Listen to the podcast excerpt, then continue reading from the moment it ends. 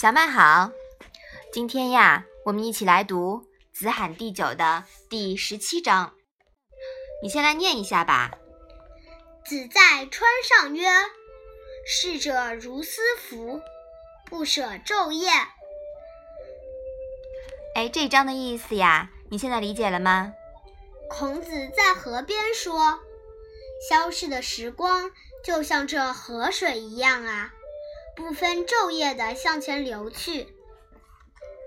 孔子在河岸上望着河水发呆。孔子从小到大，河还是那条河，水好像还是同样的水，永远奔流不息。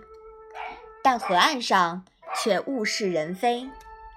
此时的孔子已经老态龙钟，周朝天下已然。病入膏肓，因而兴起感叹，感慨人生世事变化之快，衰亡不可抗拒。孔子在这里所说的“逝者”，没有特定的所指，当然是可以包罗万象的。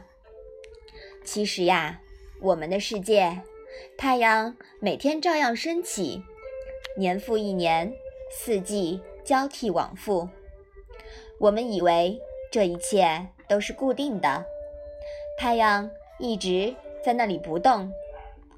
其实呀，太阳也像孔子眼前的河水一样，永远奔流不息，一去不复返。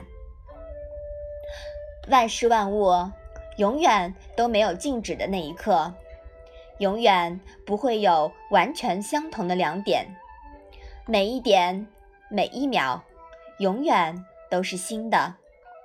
连北极星呀，都是一直在变的。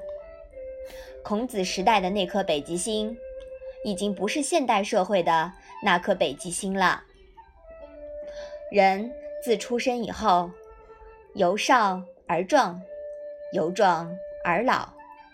每过一岁，也就去一岁。那个人如此，群体也不例外。中国历史到了武帝时代，就不再有三皇；那到了夏、商、周，也就不再有武帝。孔子身在春秋乱世，想见西周盛况，也见不到。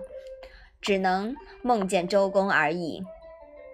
由此可知呀，自然界、人世间、宇宙万有，无一不是逝者，无一不像河里的流水，昼夜不止的流，一去不返。这就是天道。既然这样，我们何必伤感所失去的呢？又何必？耿耿于怀，没有得到的呢。所以说呀，时光不会为了任何人而停止停止，孔子也不例外。我们要珍惜时间，因为珍惜时间就是珍惜生命。你说是不是啊？嗯。好，你把这一章啊再读一读。子在川上曰。逝者如斯夫，不舍昼夜。嗯，好，那我们今天的《论语》小问问呀，就到这里吧。谢谢妈妈。